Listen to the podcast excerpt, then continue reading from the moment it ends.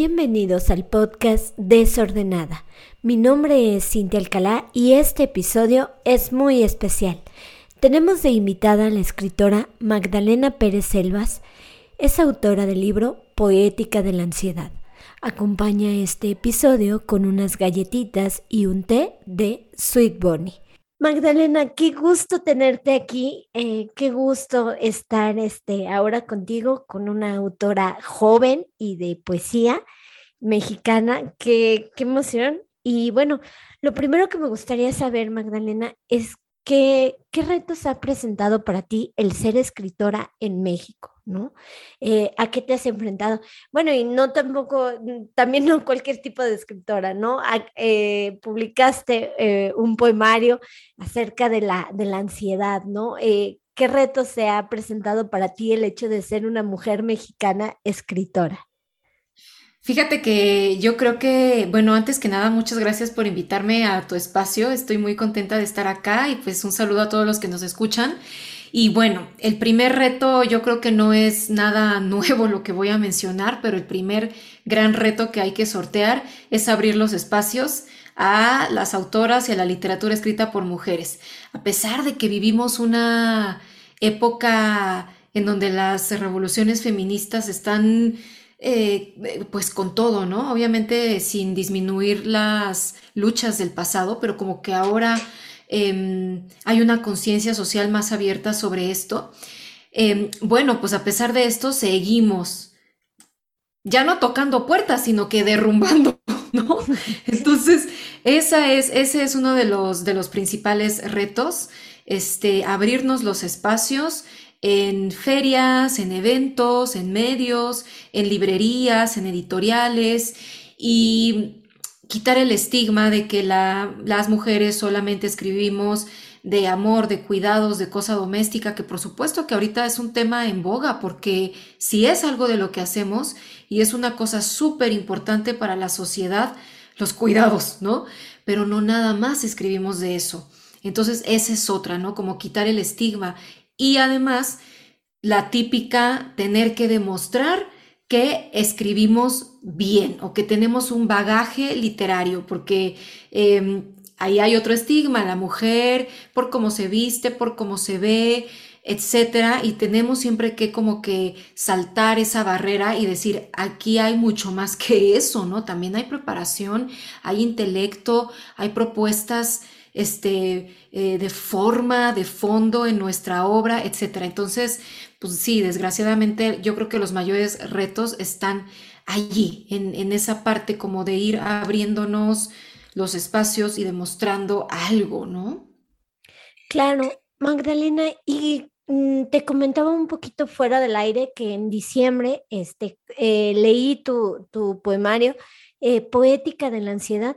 La verdad es que me, me, me, vi reflejada, me vi reflejada en, tu, en tus palabras, en tu, en tu texto, de esta situación que a lo mejor muchos pasamos quizá por el encierro, quizá por la cantidad de, de noticias que recibíamos al día a día, ¿no? Este, si ya era excesiva, ahora con todo este el tema del COVID, eh, se hizo aún más excesiva, ¿no? Este, todos los medios de comunicación nos bombardeaban de, información de, de, cuidarnos, de cifras, de muertes, ¿no? Entonces, este, eh, era un bombardeo de información y esto obviamente provocaba el sentimiento de ansiedad, ¿no? También había, hay, muchas muertes, eh, desgraciadamente hay muchas personas, familia, amigos que, que perdieron a, a seres cercanos, a seres queridos y, pues esto obviamente implica, eh, implica sentimientos nuevos como, como la ansiedad. Eh, ¿Cómo te fue con este poemario? ¿Qué significó para ti y cómo fue este, esta publicación? Fíjate que esta es una serie de poemas que yo escribí precisamente en estados ansiosos previo a la pandemia. Yo ya venía lidiando con esto por otras cuestiones y digamos que fue una época de mi vida en que tuve un aprendizaje o tuve un contacto para empezar. Tuve como mis primeros contactos con mis maestros espirituales, porque fueron mis primeros contactos con el budismo, eh, con el yoga como no nada más físico, sino realmente consciente, sin querer, ¿eh?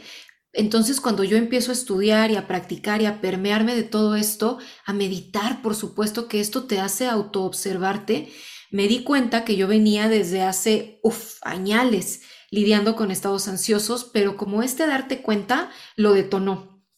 Entonces, empecé a escribir todo lo que veía, todo lo que sentía, porque la ansiedad es sensaciones físicas, pero también imágenes mentales.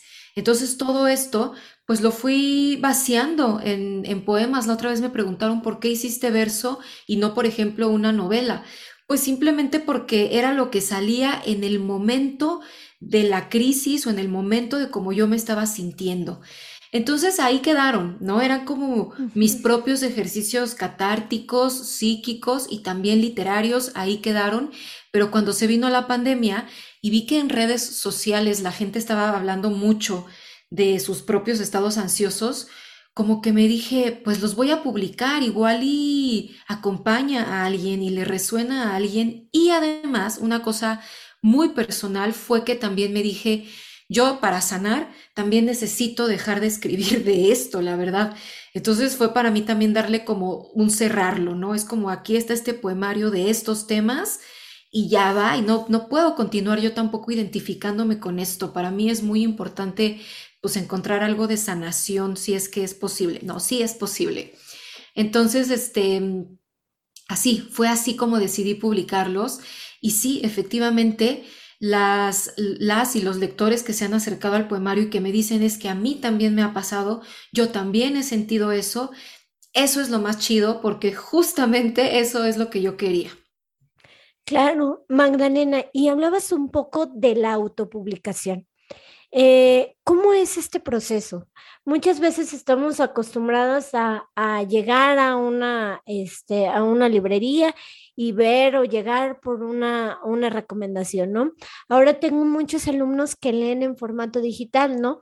Incluso porque no tienen un empleo, Magdalena, eh, y están en una edad entre 15 y 18 años que apenas van a obtener su primer empleo o apenas, por ejemplo, a veces hacen trabajos en casa o trabajos este, de, de freelance. Entonces, la verdad es que los libros digitales son más baratos, ¿no? En, la mayoría, ¿no? Eh, obviamente hay, hay, excepciones, pero ha sido una buena opción para, para ellos, según lo que me han comentado algunos de ellos, este, el hecho de, de que esté en un formato digital. Para ti, ¿cómo fue este proceso de la autopublicación, Magdalena? ¿Cómo llegaste a esto? Pues fue una cosa que se me dio como súper orgánica, súper natural, ni me lo pensé. Yo con mi primera novela la estuve trabajando durante muchos años y cuando finalmente me decidí a soltarla, porque uno nunca dice ya quedó lista, ¿no? Siempre, siempre estás como inseguro.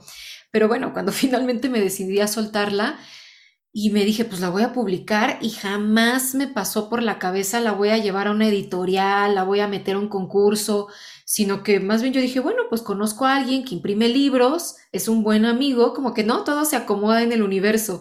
Entonces nada más es cuestión de, oye, pues tengo este libro, me lo diseñas, me lo imprimes, sí, pues va. Y, y ni me lo pensé, o sea, ni yo misma me imaginaba lo que se venía porque ya cuando llegó el libro a mis manos, impreso y todo, bueno, pues ahora hay que venderlo y hay que distribuirlo y hay que hacerlo llegar a los lectores. Y allí empieza, creo yo, el verdadero trabajo de quienes somos autores independientes o autopublicados. Obviamente hay que escribir, hay que imprimir o pasar a formato digital, si es el caso, pero bueno, ahora hay que darle ahora sí que marketing y publicidad al libro, ¿no? Y ese es definitivamente el mayor reto. Hay que, ahí es donde te decía, hay que tocar puertas, hay que estar en todos lados, hay que estar como vigente eh, en, las ferias del libro, en los medios, con los lectores, en las redes sociales, que son un gran escaparate y una gran herramienta. Pero sí, el gran reto está en la distribución, en la publicidad del libro. La primera parte es nada más cuestión de que el autor se siente a escribir, termine su obra y se decida a soltarla, ¿no? Oye, Magdalena, justo mencionas esto de la promoción, ¿no? Eh, ¿Qué tal? ¿Cómo te va eh, con redes sociales? Fíjate que muchos, eh, muchos de los lectores que, que sigo, que veo en redes sociales, precisamente dicen o se alejaron un poco de, redes sociales durante la pandemia por cuestiones eh, de, ansiedad. ¿A ti, cómo, ¿A ti cómo te tratan las redes sociales? ¿Cómo las utilizas? ¿Y, qué consejos nos darías para promocionar ahí nuestro, este, nuestro trabajo y, y lo que sabemos hacer, ¿no? Ay, no sé qué consejo darles porque te digo que es un reto enorme la red social. Para mí ha sido un reto enorme. Me siento muy agradecida de las plataformas porque han sido el gran escaparate para vender mi obra. Realmente es allí donde yo hablo de mis libros, este, em, por ejemplo, cuando los lectores me mandan algún, eh, sus lecturas o lo que opinan así, pues le tomo un pantallazo y eso me ayuda a invitar a más lectores porque afortunadamente, este, pues les ha gustado tanto mi novela como el poemario, ¿no? Entonces, claro, te digo, son el gran escaparate, me siento muy agradecida de las plataformas, pero sí son un gran reto. Hay que estar allí todos los días, posteando todos los días, hay un montón de contenido, entonces estás compitiendo contra un montón de cosas eh, que además se hacen ahorita con bastante calidad en cuestión de imagen, de video. Entonces uno, como autor autopublicado, de repente te ves convertido en diseñador gráfico y en community manager, ya sabes. Sí, ese es un gran, gran reto y la verdad sí, yo no se los voy a negar. Em, precisamente porque yo he padecido de estas situaciones de ansiedad, pues me, mm, o sea, me, abruman, me abruma tener que estar ahí de que todos los días, los 24, las 24 horas, los 365 días del año, este, estar haciendo tanto contenido, estar subiendo y a veces esta interacción que uno tiene con la red hace que tú mismo también las estés consumiendo, ¿no? Que también se vuelve como una especie de adicción bien rara, es una cosa bien rara. Entonces hay que tener, bueno, es mi caso personal, como mucha disciplina y mucho cuidado para entender que es una herramienta de trabajo, para planear el contenido, poder estar en contacto con los lectores, pero también tener cierta distancia porque la verdad que sí genera eh, te digo, abruma y sabes que también genera mucha autocrítica. Y eso es algo que sobre todo nosotros, pues ya estamos más adultos, más conscientes, pero yo sé, lo sé, que a los jóvenes es un tema que les, em, les impacta bastante, porque yo tengo la hermosa oportunidad de editar el periódico de los estudiantes de la UNAM y los escucho, los leo y sé que el tema de las redes es algo muy impactante para los jóvenes. Claro. Oye, Magdalena, fíjate que como te comentaba en, un principio, eh, me tocó leer este, este libro en un, en un formato digital.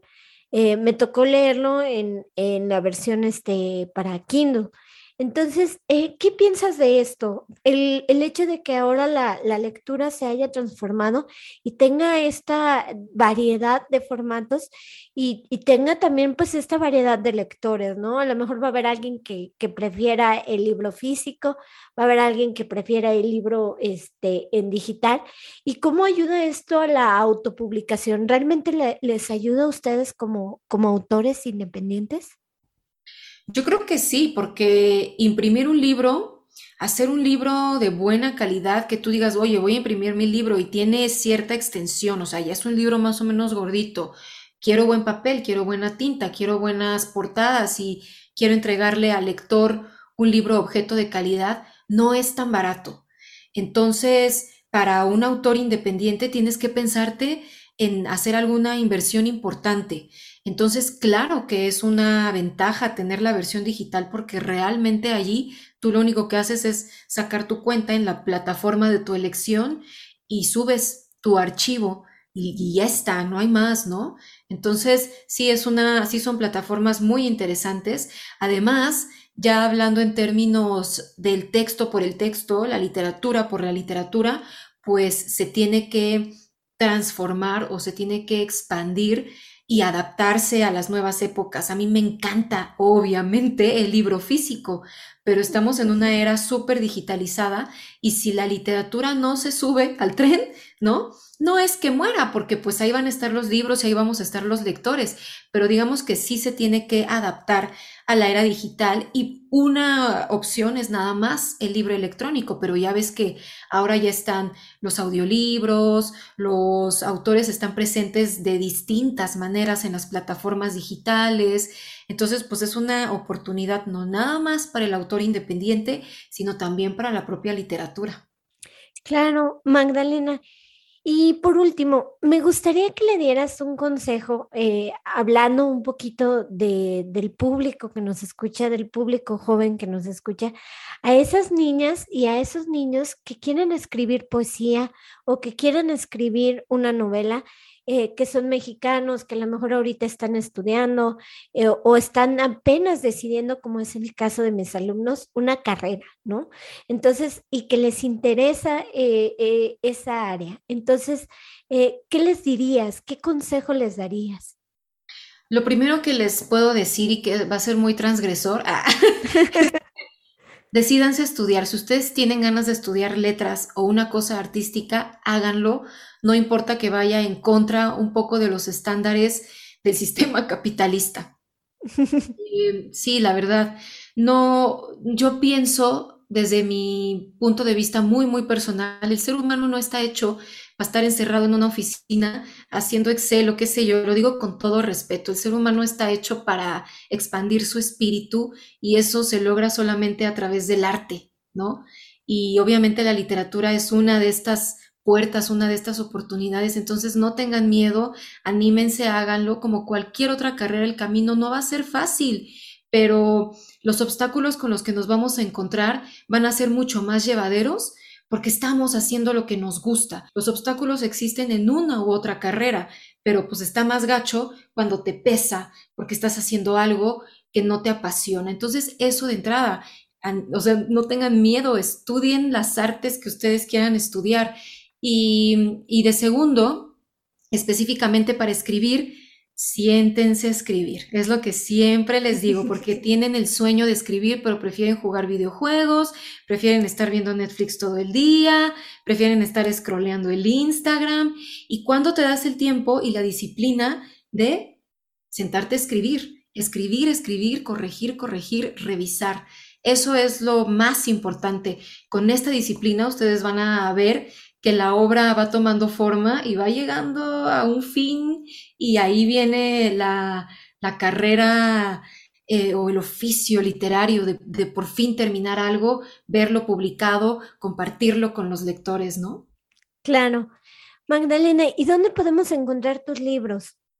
Platícanos, ¿y cómo podemos encontrarte a ti también en redes sociales? Sí, pues mira, pueden encontrar mis libros en mi sitio, que es pupiladilatada.com.